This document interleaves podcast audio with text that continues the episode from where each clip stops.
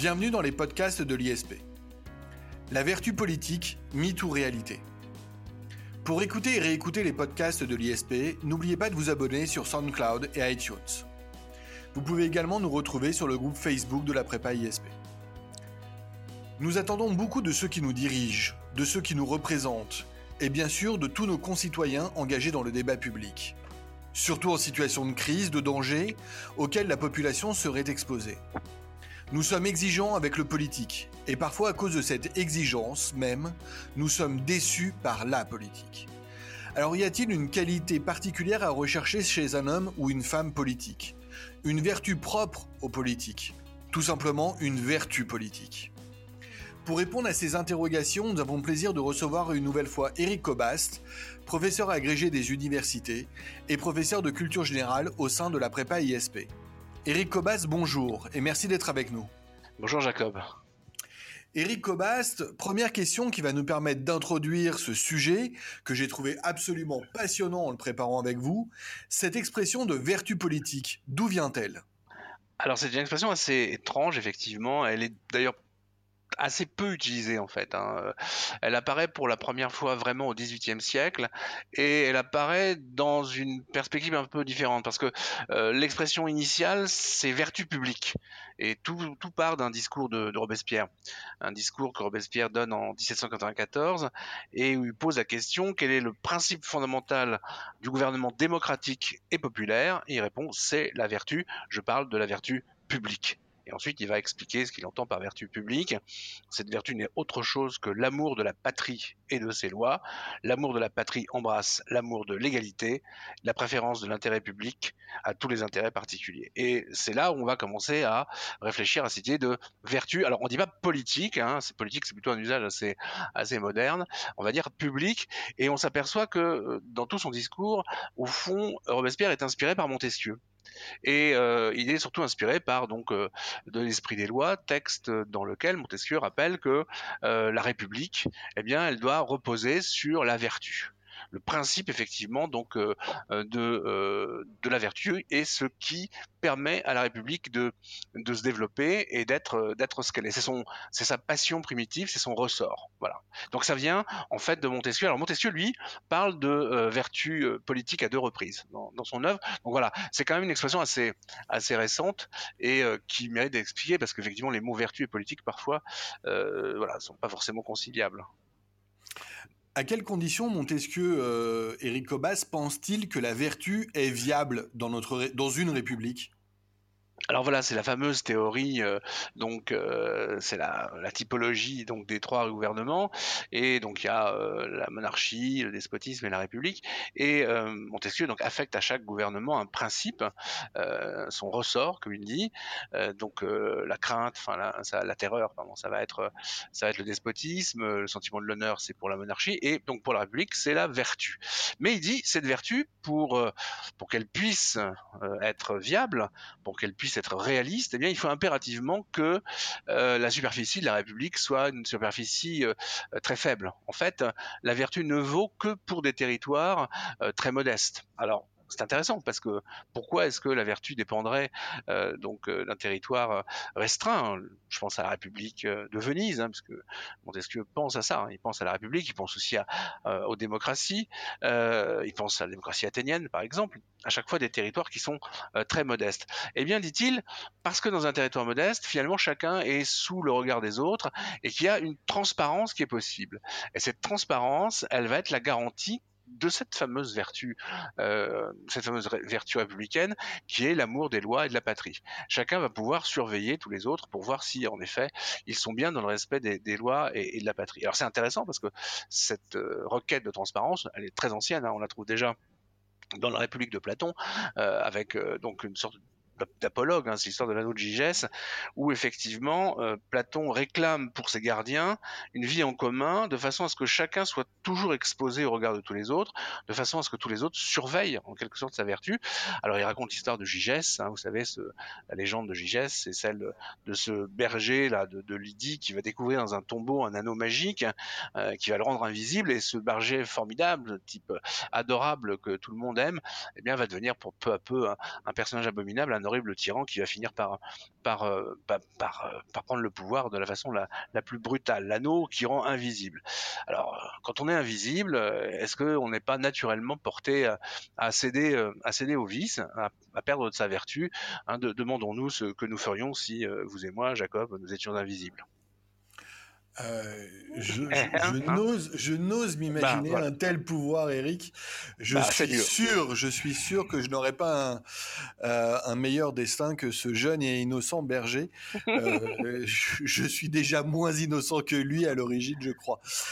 ceci dit, Eric Cobast, j'aurais peut-être dû commencer par là. Nous n'avons pas encore défini exactement ce qu'est la vertu, ce mot de vertu.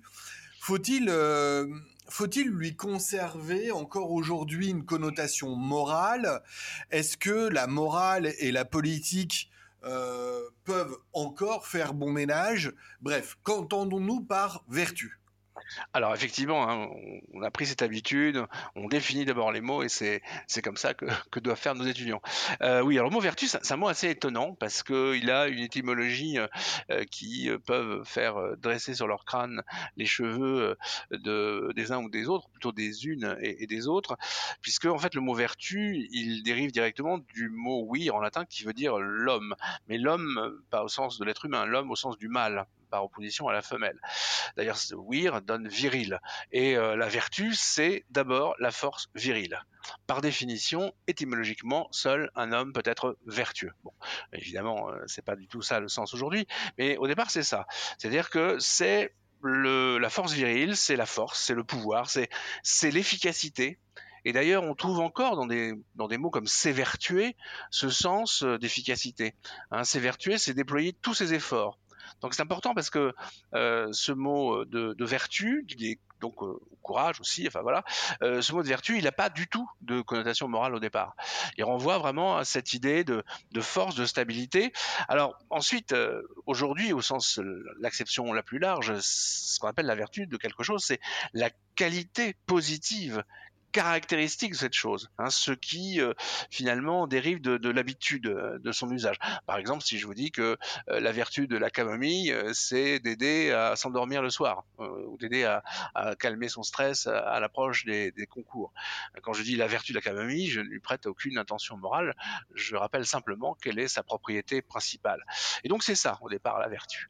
Alors ensuite, il va y avoir donc la réflexion sur les qualités qu'on attend chez un homme accompli, hein, les Grecs vont développer les vertus cardinales, hein, la force d'âme, la prudence, la tempérance, la justice. Alors on les appelle aussi cardinales parce que cardo en latin ça, veut dire c'est le gond, donc ce sont les vertus sur lesquelles toutes les autres s'articulent finalement. C'est des vertus euh, euh, principielles, elles sont sont quatre. Il va y avoir ensuite des, vertus qui seront religieuses et là on va vers des qualités qui sont des qualités morales avec l'idée que finalement euh, la vertu ce serait au fond la disposition à accomplir euh, des actes qui seraient jugés euh, bons. Donc là, on va trouver évidemment la morale. Mais le sens, euh, le sens moral est, très lointain. Hein. C'est pas du tout le sens premier. Le sens premier, c'est vraiment la force, la force d'âme, le courage, la ténacité, tout ce qui, dans l'esprit des anciens et des Romains en particulier, caractérise donc la, virilité, la discipline. Vous voyez, aussi, ça fait partie de, de la vertu. Voilà. Voilà, voilà, Jacob. Alors, euh, euh, Eric Cobast, euh, est-ce que on peut rechercher la vertu en politique? Est-ce que c'est réaliste d'envisager une vertu en politique? Alors, la, question est absolument, elle vient de, effectivement de, l'héritage antique, parce que les anciens ont parlé, on était avec eux, là on était avec Gigès et Aristote. C'est vrai que les anciens, ils ont une approche de la politique qui est plutôt idéaliste, c'est-à-dire qu'ils l'adossent à la vertu. Je pense par exemple à la République, qui est un, qui est un dialogue qui se, qui est se déroule en dehors de, la ville d'Athènes, donc on est en dehors de la ville réelle, en dehors de la cité réelle. Euh, le dialogue se déroule à la tombée de la nuit, donc finalement tous les contours de la réalité s'estompent et euh, Socrate et ses interlocuteurs peuvent commencer à, imaginer, à partir dans une sorte de délire utopique. Donc vous voyez, il y a vraiment une volonté d'idéaliser la relation à la politique et de l'adosser à la vertu. De la même façon que Aristote, qui est quand même plus réaliste puisqu'il a une approche vraiment descriptive de l'état des lieux, bah, il il peut pas s'empêcher euh, d'imaginer une forme absolument vertueuse d'organisation politique qui s'appelle la politeia, euh, qui est une forme dans laquelle effectivement tous les concitoyens seraient tous d'accord, où ce serait la concorde euh, évidemment qui régnerait, et pas simplement la loi de la majorité. Donc c'est vrai que les les anciens, ils sont souvent dans une réflexion sur non pas ce qui est, mais ce qui devrait être. Alors quand on est dans le devoir être et non pas dans l'être, c'est vrai que c'est plus facile de dire bah voilà ce qui devrait être, eh bien c'est euh, c'est la vertu, c'est le bien, c'est la cité heureuse. Au fond, euh, le but de la politique, c'est d'organiser la bonne vie, c'est d'organiser la vie heureuse. Hein, c'est la conception euh, eudémoniste d'Aristote hein, quand il dit il est clair que toutes les associations visent à quelque bien et c'est en particulier le cas de l'association qui fait le plus autorité. Cette association est ce qu'on appelle la cité ou association politique. Donc la vie c'est le bien, c'est la bonne vie. Et mais là, évidemment, c'est au sens propre au sens figuré déjà quelque chose de totalement utopique. Donc on n'est pas du tout dans le réalisme. Et vous avez absolument raison de, poser la question du réalisme en politique et la question de la vertu, parce que il va y avoir un tournant historique, un tournant dans l'histoire des idées qui est euh, vraiment très important, qui est un tournant dont, euh, la modernité politique s'est pas totalement remise, hein, qui est le tournant machiavélien. Hein. donc l'apparition de Machiavel et ce texte, donc euh, tout à fait étonnant au début du XVIe siècle, ce texte de, de Machiavel, c'est le, le prince et qui va donc découpler vertu et politique au nom du réalisme, parce que l'objet de, justement de Machiavel, c'est de dire bon, voilà, les anciens nous ont dit ce qui devrait être, ce qui doit être, ce qu'il faudrait faire, mais moi, ce qui m'intéresse, c'est de regarder ce qui s'est passé. Et euh, qu'est-ce que je vois? Bah, je vois l'histoire. Son approche est d'abord une approche d'historien. Je vois l'histoire de Florence, ma ville, et je m'aperçois qu'effectivement, depuis quelques décennies, eh bien, le pouvoir change de main de manière complètement incohérente. Il y a visiblement, il y a peut-être un sens à l'histoire, mais euh, à l'échelle des hommes, ce sens n'est pas perceptible. Il faut sans doute avoir euh, l'œil providentiel et divin pour, pour déceler quelle, quelle, fin dernière il y a derrière ce chaos apparent. Parce que dans la réalité, ben, le pouvoir passe de main en main. Un jour, on appelle Savonarole, le lendemain, on le brûle. Euh, ensuite, c'est les Français qui arrivent dans la ville, euh, c'est les Médicis, puis c'est César Borgia. Enfin voilà. Il y a évidemment quelque chose d'extrêmement capricieux finalement dans l'histoire. Ces changements complètement imprévisibles qui font que pour Machiavel, le réalisme politique, c'est de rappeler que celui qui est à la tête de l'État, le prince, donc Princeps, le premier, celui qui est à la tête, eh bien, il va devoir faire face à ces changements systématique, imprévisible. Ça part dans tous les sens. C'est les caprices de l'histoire, qui sont d'ailleurs euh, liés aussi aux caprices de l'opinion publique. Hein. Un jour, l'opinion publique vous encense, c'est le cas de Savonarola, et puis le lendemain, effectivement, elle demande votre, votre, votre mort. Bref, euh, l'homme politique, il est confronté à des changements, des changements euh, ben, qui lui demandent une puissance extraordinaire d'adaptation. Il va falloir qu'il s'adapte. Parce que s'il s'adapte pas, eh bien, son discours sera décalé et puis il sera inefficace. Or, la vertu, je l'ai rappelé tout à l'heure, hein, la vertu, c'est une qualité positive caractéristique permanente. C'est lié à l'habitude. La vertu, c'est quelque chose qui change pas. Et tout ce qui relève de la morale, tout ce qui relève des principes, c'est quelque chose à quoi effectivement on est attaché, à quoi on accorde donc euh, une valeur suprême. D'ailleurs, ce sont des valeurs et, les valeurs, qu'est-ce qu'elles disent? Elles disent ce qui vaut. Hein. Une valeur, c'est ce qui me permet euh, d'évaluer, mais c'est aussi ce qui a de la valeur. Donc c'est parce que ça a de la valeur que je peux évaluer. Bref, euh, si vous êtes dans une éthique de conviction cramponné à vos valeurs, bah, tant que vos valeurs correspondent à l'histoire, au sens de l'histoire, à l'opinion publique, bah, c'est formidable. Hein. vous êtes euh, appelé au pouvoir. Hein. les, Florentins veulent un peu de vertu, donc ils appellent Savonarola, ça tombe bien. Il va comme ça instituer une, théocratie euh, extrêmement stricte à Florence. Et puis un jour, les, bah, Florentins, ils ont, voilà, ils ont eu envie de, de, refaire la fête. Ils ont eu assez de brûler des œuvres d'art sur le bûcher des vanités. Euh, ils ont eu envie de dépenser de l'argent. Ils ont eu envie de, de bien s'habiller et, d'acheter des bijoux. Euh, et donc là, Savonarola, ça n'allait plus. Sauf que Savonarola, c'est un homme de principe, c'est un homme de vertu. Il n'allait pas renoncer à ses principes parce que l'opinion publique avait changé. Donc il s'est trouvé en décalage avec cette opinion publique et donc il a fini sur un bûcher, place de la seigneurie. Voilà. Donc le le prince, s'il veut vraiment suivre ces changements de l'histoire qui sont liés effectivement aux caprices de l'opinion publique, hein, il parle de la, girouette qu'est l'opinion publique, hein, qui tourne avec le vent, eh bien ce prince, il va falloir qu'il s'adapte. Et pour s'adapter, bah faut pas avoir de principe. Et le seul principe du prince, c'est de ne pas en avoir.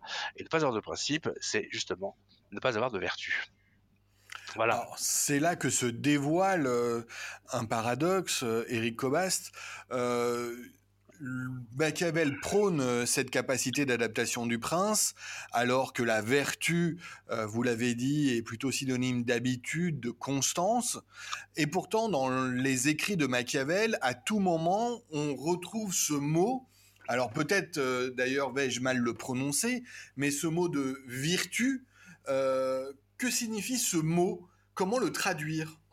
Alors oui, c'est absolument, la question parce que ce terme, d'ailleurs, quand on compose, euh, quand on fait un petit peu de sciences politiques ou qu'on interroge les étudiants sur sur l'histoire des idées politiques, en général, l'habitude c'est de dire la, vertu et de, et pas pas le traduire.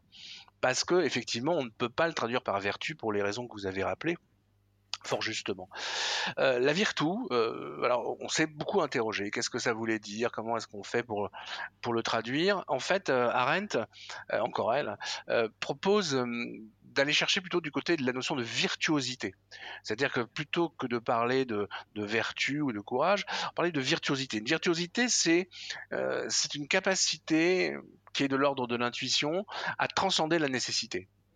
c'est une, une, puissance plastique d'adaptation extraordinaire qui permet de toujours tirer le meilleur de ce que les occasions vous apportent. Un, musicien virtuose, c'est pas simplement quelqu'un qui lit bien euh, qui lit bien une partition. C'est pas simplement quelqu'un qui a une bonne connaissance technique de son instrument. C'est quelqu'un qui est capable de transcender, d'interpréter, c'est-à-dire de s'approprier aussi, en fonction de son humeur, de ce qu'il est au moment où il joue, euh, de s'approprier finalement ce qui a été décidé, la nécessité. C'est ça, être virtuose. C'est transcender la nécessité et en faire finalement euh, l'expression de sa liberté. Alors c'est évidemment rarissime, hein, c'est exceptionnel. Et l'idée de Machiavel, c'est de dire voilà, la, la, qualité du politique, ce qu'on attend de lui, c'est d'être capable de transcender justement la nécessité de l'histoire, se l'approprier, tirer le meilleur de ce que les occasions vont apporter et qu'il ne maîtrise pas, et qui vont lui permettre d'assurer la continuité de l'État, de continuer à donner finalement euh, un cadre juridique et une certaine forme de stabilité euh, à la population.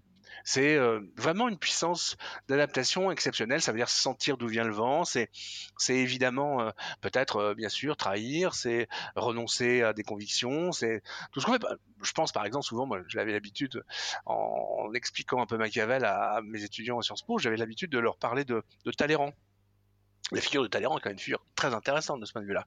C'est quand même quelqu'un qui, qui naît avec beaucoup de privilèges et des privilèges qui vont ensuite être des handicaps. Hein. Vous naissez euh, prince évêque au XVIIIe siècle, c'est pas mal au début, mais vous voyez dans les années 80 ça commence à se gâter et les probabilités pour que vous restiez avec la tête sur vos épaules à la fin du siècle sont pas très élevées. Et pourtant effectivement on va le voir, euh, on va le voir glisser, on va le voir s'adapter, on va le voir prendre la direction du clergé, euh, euh donc du, du, clergé jureur, euh, du clergé révolutionnaire. Ensuite il va passer du côté effectivement de de, Bonaparte, de Napoléon, et puis ultime conversion, on va le retrouver effectivement à la Restauration, euh, ministre. Enfin, alors évidemment, on peut, dire qu'on est dans une culture du, retournement de la veste.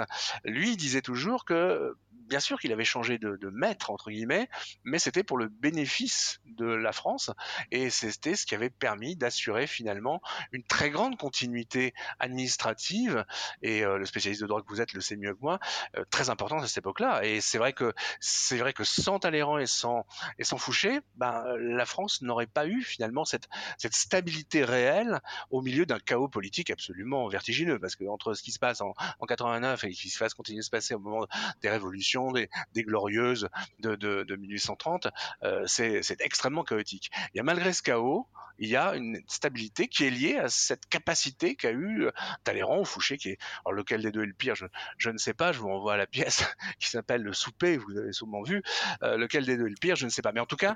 magnifique. Ah, c'est sublime. Et, envoyé, et ça, je trouve que c'est vraiment l'illustration de, de, la pensée de Machiavel. Parce qu'on dit souvent, le prince, le prince, c'est qui? Alors, c'est César Borgia à l'époque, peut-être. Mais proche de nous, je pense que Talleyrand est une, une belle, une belle figure, si j'ose dire. Enfin, belle au sens euh, large du terme. Voilà.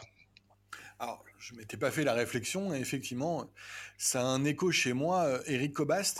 Euh, Est-ce à dire, euh, lorsque l'on évoque donc cette virtu chez Machiavel, que euh, l'on doit euh, préférer chez le politique une forme de réalisme, voire une forme d'opportunisme, poussant, je me demande, Eric Cobast, si le mensonge ne fait pas partie de cette virtuosité et ce mensonge en politique que l'on dénonce régulièrement. Euh, ne devrait-il pas au contraire être célébré? Alors, le célébrer, je n'irai pas jusque-là, parce que Machiavel lui-même dit qu'il faut mentir, il faut savoir mentir, il faut savoir euh, choisir le vice, à condition de ne pas être pris sur la, main, dans le sac, si j'ose dire. C'est-à-dire qu'il est très réaliste, Machiavel, jusqu'au bout. Il sait que les populations n'aiment pas le mensonge, et on n'aime pas savoir qu'on nous ment. Donc, euh, ce que dit Machiavel, c'est que il faut mentir si c'est nécessaire, mais l'idée, c'est d'éviter de le faire et si on doit le faire, surtout se débrouiller pour ne pas être pris évidemment sur sur sur le fait. L'idée c'est que il faut mobiliser ce que ce qu'on appelle la ruse et euh, dans le Prince, euh, Machiavel rappelle que euh, bah, le politique, il doit être, euh, il doit être très composite. Il doit être d'abord mi-homme, mi-bête. Alors c'est intéressant, parce que mi-homme, c'est, c'est euh, la raison. C'est, évidemment, il y a des calculs, des stratégies, des tactiques, mais ça doit être aussi un animal, c'est-à-dire qu'il doit être instinctif. Il doit y avoir une dimension euh, de, de l'instinct et de l'intuition qui est très très développée chez lui. et être animal, c'est être soit lion pour la force, soit renard pour la ruse. Et l'idée du renard euh, est une idée très intéressante. Elle nous renvoie à ce que c'est que la ruse. Alors, c'est toujours pareil, hein, la ruse, euh, voilà un mot qu'on emploie un peu à tort et à travers pour beaucoup de nos contemporains, euh, la ruse est synonyme d'intelligence. Euh, c'est juste à peu près l'inverse en fait. Hein. Le verbe ruser, le, mot ruse, appartient au vocabulaire euh, de la chasse et c'est un mot qui appartient au, au vocabulaire médiéval. Et la ruse, c'est cette capacité qu'ont certains animaux, le gibier, bon, certains euh, des cerfs, des, euh, renards justement, ou, parfois même certains sangliers, cette capacité qu'ils ont alors qu'ils sont aux abois, être aux abois, ça veut dire qu'on entend aboyer la meute, hein, donc euh, on l'entend, elle n'est pas là, mais elle, se rapproche. Aux abois, eh bien, l'animal trouve en lui des ressources qu'il ne soupçonnait pas et qui vont lui permettre de sauver sa peau et de dépister les chiens. Par exemple, il va avoir l'intuition que s'il traverse à gué la rivière, eh bien son odeur sera perdue et que la meute ne le retrouvera pas. Euh, il n'est pas en train de raisonner. Hein. La biche dit pas ah tiens ah j'entends les chiens qui euh, courent derrière moi. Oh vu un cours d'eau bon, je vais traverser, comme ça ensuite ils perdront mon odeur. Non, elle le fait. Et donc, si vous voulez, la, ruse, c'est ça. C'est cette espèce de qualité incroyable qui fait qu'on a l'intuition de ce qui vous sauve la vie au moment effectivement où on en a besoin. C'est, euh, si on l'adapte à notre culture et à celui qui dans notre horizon intellectuel, incarne la ruse. Euh, je pense évidemment à Ulysse. Lorsque Polyphème, le cyclope, demande à Ulysse comment il s'appelle, au moment où il lui demande de donner son nom. On ne sait pas ce qui va se passer. Hein. Ulysse ne sait pas qu'il va manger ses compagnons. Il sait, bon, il sait pas qu'il trouvera dans, dans, la, dans la grotte un pieu qu'il pourra utiliser pour crever l'œil unique de Polyphème. Mais il a cette intuition, cette ruse, et lui dit Je m'appelle personne. D'où ça sort Je m'appelle personne. Et ce qui fait que lorsque Polyphème aura l'œil crevé et qu'il appellera ses compagnons pour l'aider et se venger, et qu'ils lui demanderont Qu'est-ce qui t'a fait ça?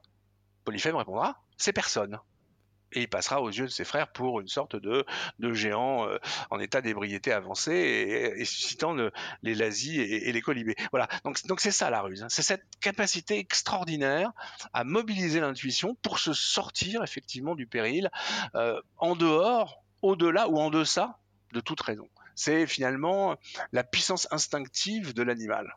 Voilà. Voilà Jacob, je pense que j'étais euh, je crois assez clair.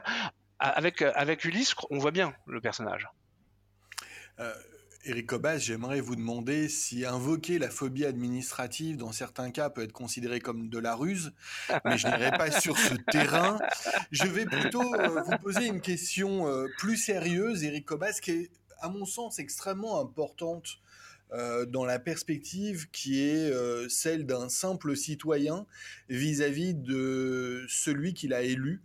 je me demande si c'est tout simplement pas au regard de ce que vous venez de nous apprendre, naïf de reprocher aux hommes politiques de ne pas tenir leurs promesses. Je me demande si, une fois que les hommes politiques sont élus, est-ce qu'ils ne sont pas finalement eh bien, libérés de leurs promesses, eu égard à ce que vous venez de nous dire de la virtuosité? Alors, c'est une, question vraiment très intéressante et on trouve la réponse à cette question dans un texte superbe euh, d'Albert Camus qui s'intitule L'homme révolté. Et euh, dans L'homme révolté, il y a un chapitre qui est consacré aux, révolutions.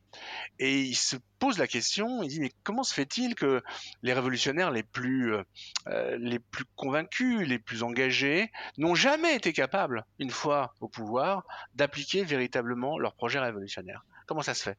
Des types. va pas remettre en cause la sincérité de Lénine, c'est pas vrai. On va pas remettre en cause la sincérité de Robespierre, de Saint-Just, c'est pas vrai. Ce sont des gens qui sont, je pense à Robespierre, Saint-Just, totalement épris de liberté, hein, sont vraiment de vrais libéraux. Simplement, ces gens-là, arrivés au pouvoir, qu'est-ce qu'ils vont faire? Eh bien, Pour sauver la liberté, eh bien, ils vont la supprimer et ils vont instituer un régime de terreur, la terreur qui est euh, donc la passion du despotisme. Hein. Vous vous souvenez ce qu'on disait au début, la vertu c'est pour la République, la terreur c'est pour le despotisme.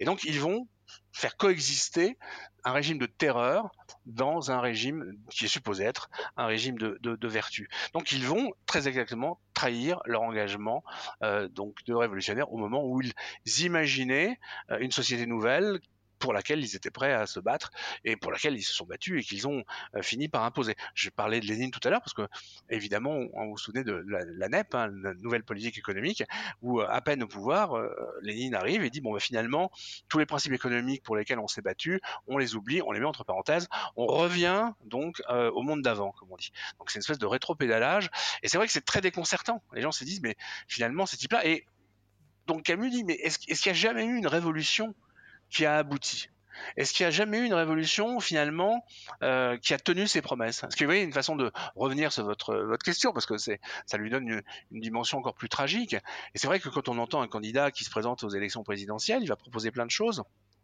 plein de propositions, sans une parfois, enfin bon, euh, plus ou moins nombreuses. Et puis, dans les faits, il ne tiendra pas toutes ses promesses. Il va essayer d'en tenir une grande partie. Il va essayer de, mettre en scène, de rendre spectaculaire finalement euh, sa fidélité à la promesse. Mais euh, à chaque fois, on va lui reprocher de, de, ne pas avoir fait ce pourquoi il a été élu. Et c'est quelque chose, hein, vous en conviendrez avec moi, qu'on entend tout le temps, depuis toujours. Hein, ça, ça date pas d'hier. Et donc Camus dit, mais est-ce que finalement, euh, c'est pas une chose impossible que de tenir ses promesses en politique. Ben, la réponse, en effet, on l'a avec Machiavel, avec ce réalisme, et elle consiste à dire que au moment où le, révolutionnaire ou le politique euh, construit son programme, il le construit à partir d'un état de la société qui a un, un temps T, la société est comme voilà, elle est, ainsi faite et elle a ses, sa structure et ce diagnostic qu'il porte sur son monde est un diagnostic réaliste. Sauf que entre le moment où il porte ce diagnostic et il façonne son projet, et puis le moment où il va arriver au pouvoir, où il va avoir les moyens donc de mettre en œuvre son projet, eh bien la réalité elle a changé. C'est ce que je vous disais tout à l'heure sur l'histoire. L'histoire bouge tout le temps elle est totalement imprévisible. Hein, euh, il suffit juste de regarder euh, autour de nous et même des choses assez assez proches ou assez ou assez récentes. Quand vous regardez effectivement les célébrations que que l'on organise régulièrement l'été sur euh, le débarquement, vous voyez ces ces ces, ces, soldats américains, ces, ces vétérans qui sont là, qui ont l'arme à l'œil.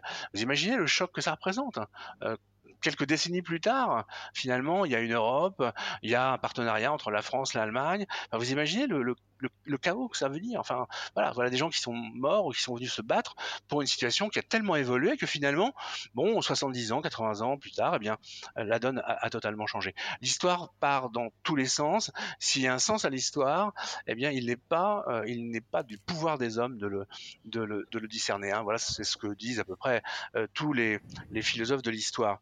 Alors, donc dans ces conditions-là, euh, tout change toujours, tout bouge toujours, et donc forcément le politique, eh bien, sauf euh, à aller euh, à l'échec, hein, être psychorigide et à vouloir imposer un schéma qui ne convient plus, eh bien, il est obligé de s'adapter à une situation qui a changé.